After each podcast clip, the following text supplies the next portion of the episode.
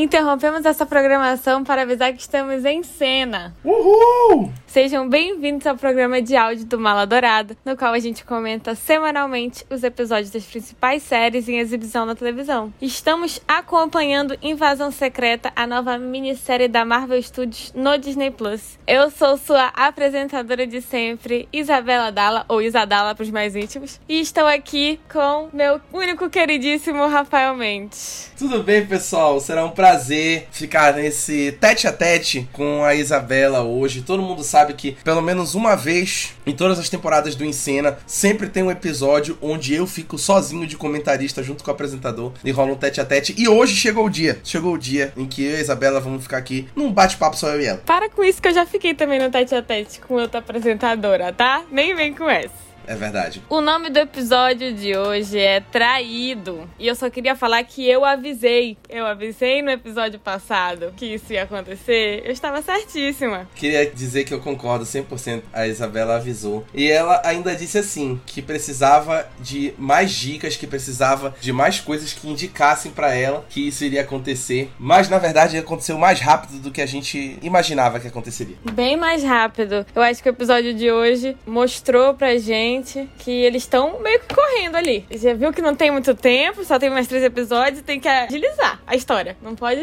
dormir no ponto, não. O que que tu achou desse episódio de hoje? Assim, eu tenho uma opinião meio polêmica. Eu sinto que ainda não encontrou o ritmo certo, sabe? Eu senti o episódio um pouquinho lento, mas eu não sei se é porque eu esperava alguma coisa diferente. Talvez um frenesi maior na questão do ritmo iria me agradar mais, mas eu não consigo comprar a ideia de urgência que eles tentam passar em alguns momentos. A gente vai falar de uma cena específica que teve nesse episódio que eu vi muita gente na internet dizendo que ficou nervoso, tava agoniado com o andamento da cena, com a forma como ela foi construída. E na verdade, eu fiquei normal. Eu achei normal. Eu tenho essa impressão que tu falaste de que parece que eles estão percebendo que tem pouco tempo para desenvolver a história, tem pouco tempo para finalizar tudo isso. E aí eles tentam vender uma certa urgência em tentar resolver as coisas, um senso de perigo constante, como a gente vem falando o tempo todo. Só que eu acho que esse foi o episódio que eu menos comprei essa ideia. Apesar de ter atuações muito boas, de ter interações muito boas, que é como se fosse um episódio ponte, né? Um episódio que vai construindo um caminho e pavimentando para uma possível conclusão já para a segunda metade da minissérie. Mas eu não consigo comprar direito a ideia da urgência. Eu fico meio incomodado e fico achando que eles estão só sendo meio apressados com uma série que tá com um ritmo meio lento. Não sei, eu acho que foi o episódio que eu menos gostei, o episódio que menos chamou a minha atenção. De semana passada pra cá, eu criei muita afeição com o segundo episódio. No cena passada eu tinha dito que eu não tinha gostado tanto do segundo episódio, na verdade, eu acho que eu gostei mais do segundo episódio do que do primeiro. Então eu vou concordar contigo e com o Felipe que tava aqui que falou isso, mas eu acho que esse terceiro episódio eu já não gostei tanto. Eu acho que foi o que eu menos gostei dos três. Não sei se esse foi o que eu menos gostei, porque eu acho que talvez esse tenha sido um pouco mais apelativo na questão da investigação. A gente não teve tanta cena de luta, sabe? De combate. Mas a gente vai falar mais lá na frente que o desfecho do episódio eu achei um tanto quanto apelativo. Eu acho que esse episódio foi muito da relação mesmo do Talos com o Fury. Pegaram esse episódio para trazer os dois de volta, porque eles estavam brigados, né? E usaram esse episódio para isso. E eu achei que não funciona tanto junto a essa agilidade da história, desse enredo rápido. Então, tipo assim, a história tá correndo e parece que com eles não, o tempo para. Mas, né, bora ver. Eu fiquei pensando durante o início desse episódio, não tinha outra coisa que passava na minha cabeça. Porque a gente sabe, a Marvel, né, é ironizada por The Boys. E agora a gente tá falando aqui de Super Scrolls. Eu não tive como não pensar em The Boys. Neles tomando a poçãozinha azul e virando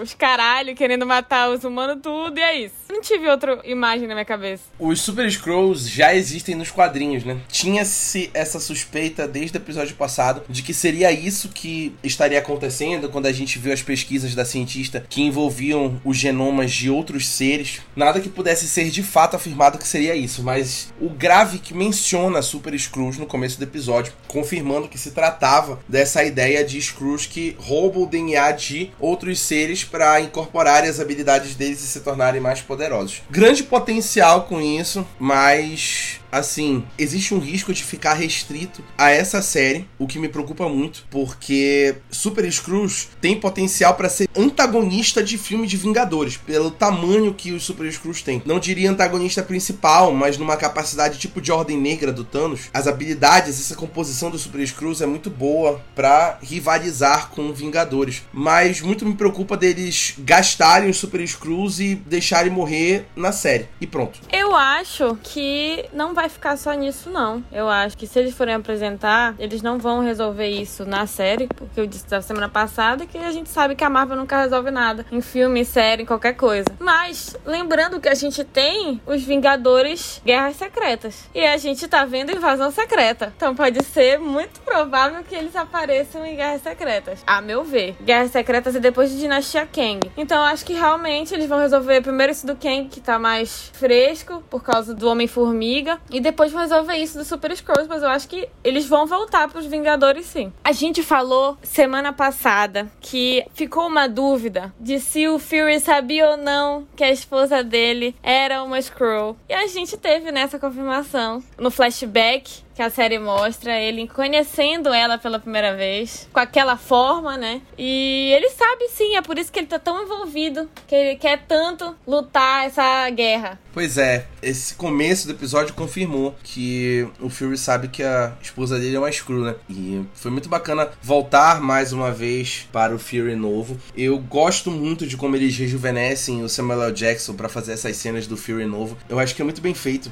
vejo muita gente falando, especialmente agora que Indiana Jones chegou no cinema e o rejuvenescimento do Harrison Ford não ficou lá essas coisas. Em algumas cenas fica muito bom, mas em outras cenas fica artificial. A gente ignora que desde 2019 vem sendo feito um trabalho muito legal de rejuvenescimento com Samuel L. Jackson nessas cenas do Nick Fury mais jovem. E essa é uma das cenas. Eu adoro ver esses flashbacks. Eu adoro ver o efeito visual usado nisso. Mas falando de narrativa, é muito boa essa cena que mostra eles se conhecendo, justamente porque tira essa nossa dúvida que a gente ficou no final do segundo episódio, daquele gancho. E a sequência que mostra a discussão dele com a Varra sobre o sumiço dele. Sobre como o Fury fugiu das coisas depois que ele voltou do blip, né? E ele foge das coisas, vai pro espaço, porque ele não quer lidar com nada, ele não quer lidar com aquilo. O tempo todo ele tá ali, sabe, evitando os problemas. E eu acho muito interessante ver isso no personagem como o Fury, que é um personagem que habitualmente enfrenta seus problemas, encara eles de frente, mas aí a gente vê esse Fury novo que tá calejado, que não quer mais enfrentar problema nenhum, entendeu? Ele não quer mais isso. Só que aí isso tem um custo. E aí a esposa dele já não aguenta mais, né? Ela simplesmente ficou ali à deriva na Terra, esperando a boa vontade dele voltar. E eu gosto dessa consequência. Não é simplesmente sumir, não é simplesmente fazer o que quiser e pensar que não tem consequência nas relações que tu deixa para trás. Isso dá um toque de realismo e de humanidade pra série que quase não é visto no universo Marvel. É tudo muito artificial, é tudo muito fantasioso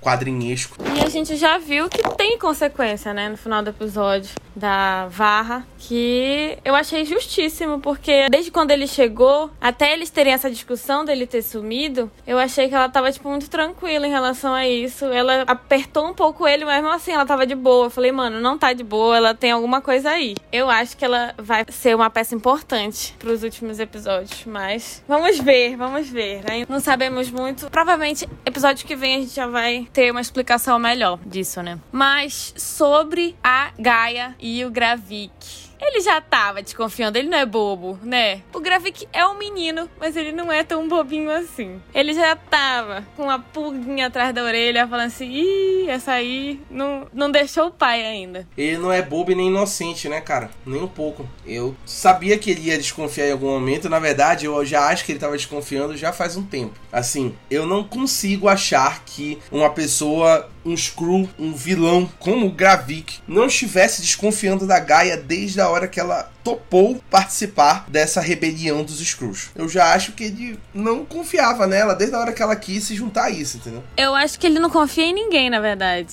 Não, claro que ele não confia em ninguém, mas Tipo assim, colocar a Gaia como o segundo escalão dele e simplesmente não achar que ela poderia passar a perna nele, eu acho que seria muito ingênuo da nossa parte achar que o Gravik se deixaria levar desse jeito. Ainda mais sabendo que a Gaia é filha do Talos, né? Mas Eu gosto de como não é algo repentino, nem algo que acontece muito rápido. Essa desconfiança do Gravik, ela vai se mostrando de forma gradativa, é passo a passo. Mesmo que ela já esteja morando nele há muito tempo, mas ela vai se mostrando aos poucos. Ele vai fazendo algumas coisas e vai até mesmo fazendo a gente desconfiar se ele está desconfiando ou não. Então, em algum momento, a gente até fica pensando se ele realmente está pensando nisso, se isso passa pela cabeça dele, ou se é só uma doidice da nossa cabeça achar que ele está muito preocupado com isso. Quanto, na verdade, ele estava preocupado com isso o tempo todo, mas ele estava enganando muito bem. Ele estava sabendo construir isso justamente para deixar a Gaia se queimar, né? Que é o que eventualmente acontece. Eu acho que o ponto mais positivo para mim desse episódio é o desenvolvimento de personagem do Gravik mais uma vez. Eu acho que no primeiro episódio a gente reclamou de forma leviana que o Gravik estava raso, porque episódio passado ele foi muito bem desenvolvido e nesse episódio mais ainda. Falei no episódio passado que construir um vilão a partir das motivações dele e tornar ele empático e mais humano, mais relacionável com os dilemas dele e com os motivos pelo qual ele tá fazendo alguma coisa é peça-chave para fazer aquele vilão ser complexo e ser um bom vilão. E aí, nesse episódio, eles foram além e trabalharam o Gravik como vilão. Então, o potencial de ameaça dele, o potencial de estratégia, o cinismo, a dissimulação, todas as características que pertencem a um vilão foram muito bem trabalhadas nesse episódio. Então, enquanto o primeiro episódio mostrou ele de forma genérica, muito objetiva, o segundo episódio deu camadas de personagem e esse episódio agora tornou ele um vilão de verdade, que tu sente medo e que tu fica amedrontado com cada passo dele, até mesmo os momentos em que ele parece passivo, que ele não tá sendo passivo e tá só simplesmente sendo estratégico. E parabenizar aqui a atuação do Jonathan Hagensen, né, que tá dando um show, mais conhecido como Kingsley Benadir, que fiquei sabendo hoje, inclusive, que esse ator vai interpretar o Bob Marley no cinema. O trailer já saiu, o filme, o pôster já saiu e eu acho que estreia ainda esse ano. Se ele atuar do jeito que ele tá atuando aí em Invasão Secreta e que ele atuou como Malcolm X em Uma Noite em Miami, tem tudo para dar certo. E ele ainda vai fazer Barbie. Ele ainda vai estar em Barbie. Ele vai ser um dos Ken na Barbie. Tá aí pavimentando o caminho, né? Tá pegando para todos os lados. Fez biografia, vai fazer o filme do ano que é Barbie, tá fazendo Marvel, por aí vai. Eu acho que, a meu ver, tá? Eu não via um vilão assim tão bom como vilão, como uma pessoa fria, como uma pessoa que vai passar por cima de qualquer coisa, literalmente qualquer coisa para conseguir o que quer, desde do Thanos. Mesmo ele não tendo o poder do Thanos ainda, né? Ele para mim me coloca tanto medo quanto o Thanos. É uma ameaça muito grande. Eu sinto que a gente ainda não tinha visto isso desde o Thanos. Eu não acho o Kang uma ameaça assim dessa magnitude. E ele, eu não acho que o Kang seja tão frio quanto o Gravik é. Mas a gente não pode deixar de lado que ele ainda é um garoto. Ele é um menino. E a gente consegue ver isso na discussão entre ele. Na discussão não, na conversa, né? Dele com o Talos lá no museu. Ele falando de frente para aquela pintura e correndo atrás do Talos, parece uma criança, gente. Eu fiquei, meu Deus. Ele é um vilão foda, mas ele continua sendo uma criança. Isso é muito interessante, porque, assim, a gente tá falando de um vilão, como tu tá falando, que ele tem grande potencial de ameaça, de poderes, de exército, de manipulação até, mas que tá enfrentando pessoas que fizeram parte do crescimento e do amadurecimento dele como um ser consciente. Não vou falar uma pessoa porque ele é um screw, né? Mas ele é um ser com consciência. Foram pessoas que foram fundamentais para ele nesse processo. Então, é como se ele estivesse enfrentando um pai, um tio, um familiar que foi responsável por aquilo e ele tem algum tipo de rancor com esse parente, alguma coisa que torna essa relação complicada. E aí, toda vez que ele enfrenta, é como uma criança enfrentando esse parente, com todas as mágoas de infância, com todas as mágoas do processo de crescimento e amadurecimento. Então, ele age como uma criança de fato perto do Taylor, porque é como se ele estivesse falando com um parente. Isso é muito interessante, porque mostra que as relações são importantes né? na série. Mostra que faz diferença a relação, no fim das contas, e a forma como eles vão tratar um ao outro e deixar essas relações até influenciarem no processo do alcance dos objetivos deles, né? Até que ponto eles estão atrás dos objetivos e fazendo tudo o que eles estão fazendo por conta do objetivo em si ou é algum tipo de vingança contra essas pessoas que baguaram ele, né? Ou é só uma birrazinha de uma criança. Mas eu posso falar que esse episódio teve uma cena muito boa, que foi a hora do cafezinho lá, que ele tá provocando o Talos. E aí o Talos vai no pescoço dele e a gente vê que todo mundo que tá ali é Screw. E tá do lado do Gravik. Então a gente vê mais uma vez que realmente a gente não sabe onde tá o inimigo, no caso, né? E a gente vê também que o Gravik já é um Super Screw. Quando o Talos mete a faca na mão do Gravik. E ele regenera, mano. O cara regenerou fica, caraca, ferrou. O cara, o cara já tá ficando cara, tá entendendo? Essa cena de todo mundo no cafezinho se tornando Screw já tinha aparecido no trailer né, de Invasão Secreta. Mas foi muito legal ver ela justamente por conta disso que tu falaste. Então, todo mundo pode ser Screw. O Gravik mostrou isso pro Talos, de que ele tem muita gente do lado dele, muita gente aliada dele aí nessa briga, nessa revolução. E o Talos não faz ideia do potencial que o Gravik tem na mão. Né? Mas sobre, de fato, o Gravik já ser um Super Screw, ele se regenera usando o Extremes, né? Que a gente falou no episódio passado, que é aquela tecnologia desenvolvida pelo vilão do Homem de Ferro 3, que justamente regenera, parece que tá pegando fogo. Ele usa a mesma coisa, corta a mão dele, ele regenera usando o Extremes. Então ele já tá no processo de se tornar um Super Screw. Eu não sei se ele já está com todos os DNAs que a gente já viu no episódio passado, que tinha o DNA do Groot, tinha o DNA dos seres de gelo. Eu acho que ele ainda não tá com todos, mas ele já tá mostrando que ele tá aplicando aos poucos nele mesmo mesmo e já está começando a usar para testar poder se tornar um ser super poderoso e praticamente imbatível. Talvez eu acho que ele use isso para ficar ele como Super Scroll com mais poder do que todos os outros. Não acredito que ele vá dar esses poderes para muita gente, nem todos os poderes para todo mundo também. Mas como eu falei no início aqui, esse episódio foi simplesmente pra gente ver a amizade voltando do Talos e do Fury, que eu achei bem água com açúcar, mesmo achando que eles são um casal gay belíssimo. Foi ok, eu achei que eles nem estavam brigados assim para ter uma redenção, entre aspas. E eu acho também que essa parceria deles pode até ter esfriado um pouco o episódio, na cena de tensão que teve. Eu achei meio forçado a forma como essa reconciliação deles foi feita. Foi como a gente falou, tipo assim, precisavam resolver isso de alguma forma, precisavam fazer isso acontecer para dar um andamento no episódio, para que eles voltassem a ativa juntos, porque eles precisavam estar na ativa juntos, mas realmente não foi muito satisfatório não. Ficou bem, como tu falaste, de qualquer jeito, né? Acho que foi um dos pontos que me incomodou no episódio. Venho falando desde o começo sobre essa pressa que parece que eles estão tendo agora, que aparece em todas as produções da Marvel eventualmente na televisão. Essa pressa que parece ter de resolver urgente as coisas. Eu acho que eles se divertem muito. Eu acho que eles têm uma boa química, o Samuel Jackson e o Ben Mendelsohn. Eles atuam muito bem, são excelentes atores. Então, eu acho que as cenas entre eles funcionam por conta disso, porque eles têm uma boa química. Mas não sinto que, narrativamente falando, seja satisfatório. Essa cena, pelo menos. Ela me parece jogada e montada ali por um propósito maior, mas que não tá preocupada nela mesma, entende? Eu concordo, realmente, eles têm uma química ótima. Por isso que os diálogos dão certo, as piadinhas funcionam. Mas sabe o que eu achei que faltou nesse episódio?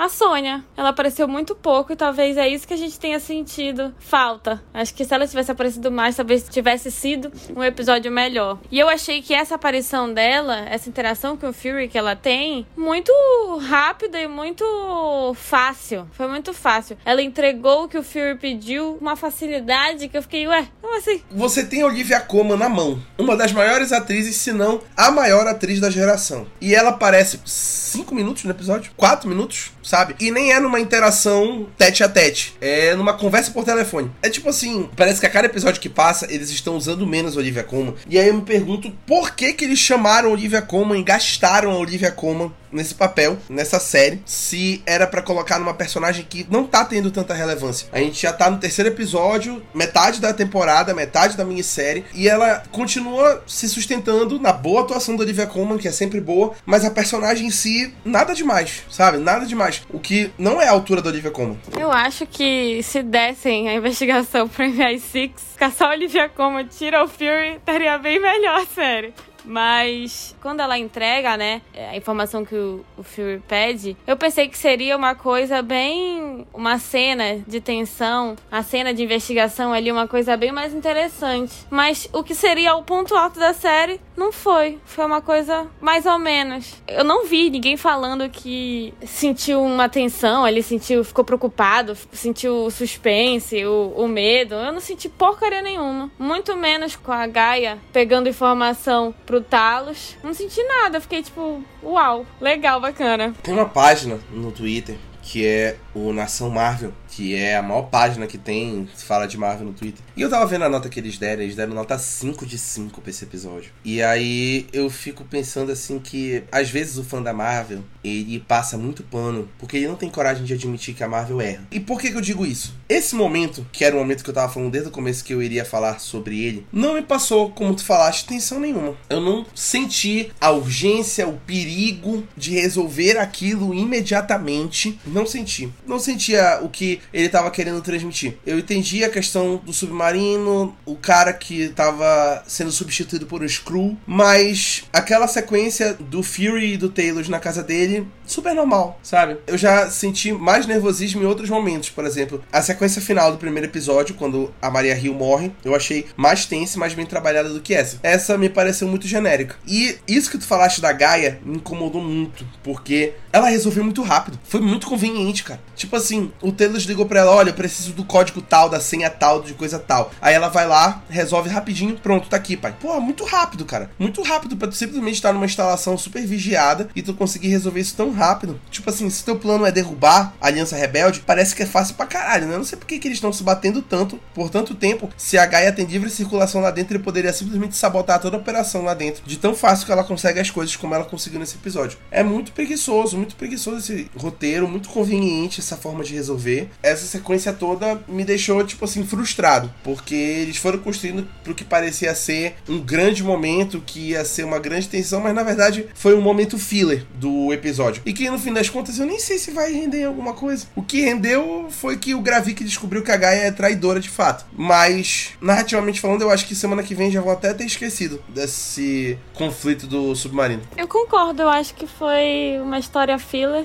E eu achei que foi a redenção mais rápida que eu já vi em toda a Marvel. E mais fácil. Durou um episódio.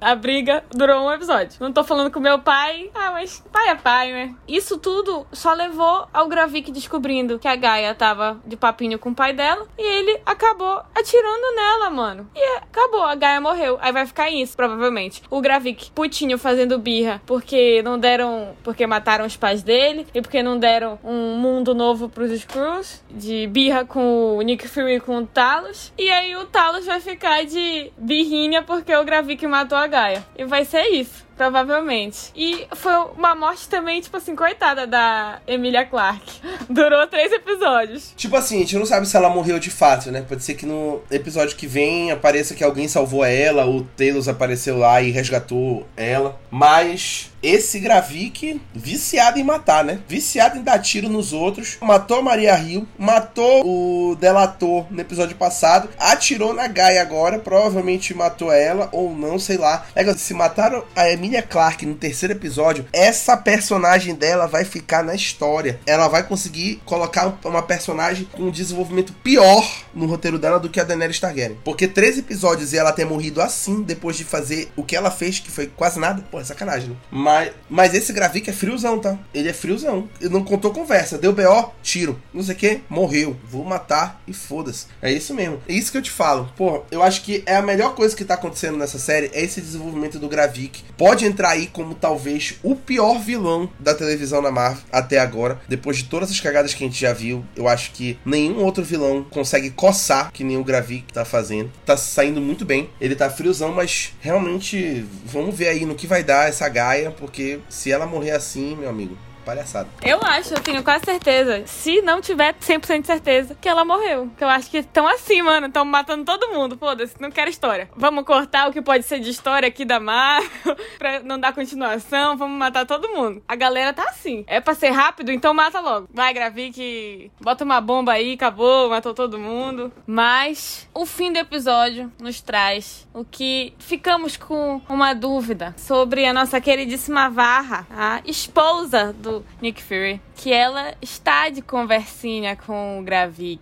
O que que esta mulher sabe, será? O que que essa mulher está armando? Será que ela está contra o próprio marido? Ah, e essa abertura, né? Pode ser que ela esteja contra o próprio marido de fato. O que seria chocante. Nick Fury não pode confiar em ninguém, todo mundo trai ele, coitado. Esse é um fudido. Esse é um fudido. Mas eu queria chamar a atenção para esse momento aí, porque eu vi muita gente falando na internet que a voz que fala com ela no telefone no final, que não é a voz do Gravik, Gravik é uma voz já conhecida. E eu não identifiquei na hora, eu tenho até que rever o episódio para confirmar, mas já vi a galera na internet confirmando que é a voz do Rhodes, que era ele que estava falando com ela. E que na dublagem brasileira é mais fácil de identificar porque o dublador é inconfundível no Brasil. E que na verdade era o Rhodes que estava falando com ela. O que confirma uma teoria de muita gente de que o Rhodes é um Screw, assim como o Ross era um Screw também. Então esse Rhodes que a gente está vendo caminhar aí como secretário de defesa, que está aí perambulando no alto escalão do governo americano, é um Screw e não é o Rhodes de fato. O que, porra, vai desencadear uma cagada do caralho. Porque a gente sabe que vai ter o filme do Armor Wars, né? Que vai envolver todo o armamento das indústrias Stark caindo nas mãos erradas e vai ser protagonizado pelo Don Tiddle. Então, se na verdade o Rhodes que tiver com essas armas for um Screw, é uma cagada muito grande que vai levar aí para guerras secretas e promete muito. Mas muito me preocupa porque, como a gente já falou, como o Felipe já falou, é muito fácil agora fazer um retcon e dizer que fulano sempre foi um Screw, que fulano era um Screw e tudo mais. E aí eu fico preocupado com esse cuidado que pode ter ou pode não ter em cuidadosamente alinhar quem é o Screw, quem vai ser Screw, quem vai trabalhar nisso, porque vai ficar parecendo em dado momento que eles só estão jogando pessoas e vão trocar todo mundo pra Screw, né? Apesar de que o Road já veio dando sinais, né? A gente viu que teve um episódio que ele chamou Nick Fury de Nick, ao invés de chamar de Fury, e todo mundo sabe que todo mundo só chama o Nick Fury de Fury. Ele veio dando sinais, mas ainda assim, eu acho que tem que ter cuidado com esse negócio de trocar todo mundo pra Screw. Tem que ter muito cuidado para não ficar banalizado, como a gente já falou no episódio passado. Eu não identifiquei como a voz do Rhodes, até porque a voz dele é muito específica, né? Não sei no telefone, mas eu não identifiquei nem perto disso. Mas se ele for um Screw, vai fazer muito sentido, eu acho. E vai dar muita pauta. Pra mim é muita pauta para pouco episódio. Talvez, talvez o Road se mostre Screw na cena pós-crédito no final da série. Essa é a minha aposta. Isso veremos até as próximas semanas, né? Por enquanto, por hoje, é só isso. Eu queria agradecer pela participação do meu queridíssimo Rafael Mendes, que está sempre comigo, sempre comentando aqui comentários cirúrgicos, comentários atualizados sempre trazendo informação pro ouvinte. Ah, aqui tem informação. Queria agradecer a todos pela audiência. Queria pedir, convidar vocês a continuarem acompanhando a cobertura completa de Invasão Secreta no Encena até o fim da minissérie e que só tem mais três episódios, né? Então, só mais três aí pra acompanhar, pra aguardar sair aqui o Encena do Mala Dourada. Pedir pra nos seguirem, arroba Mala Dourada, em todas as redes sociais, a gente tá em tudo que é canto, mas principalmente no Instagram no Twitter, no site www.maladorada.com e pedir para ouvirem nossos outros programas de podcast. O podcast numerado, o Ohio, o Valkyrias, o Aneion Haseyo, 30 Minutos de Soco e os melhores piores filmes do mundo. E é isso. Até semana que vem. Beijo. Tchau.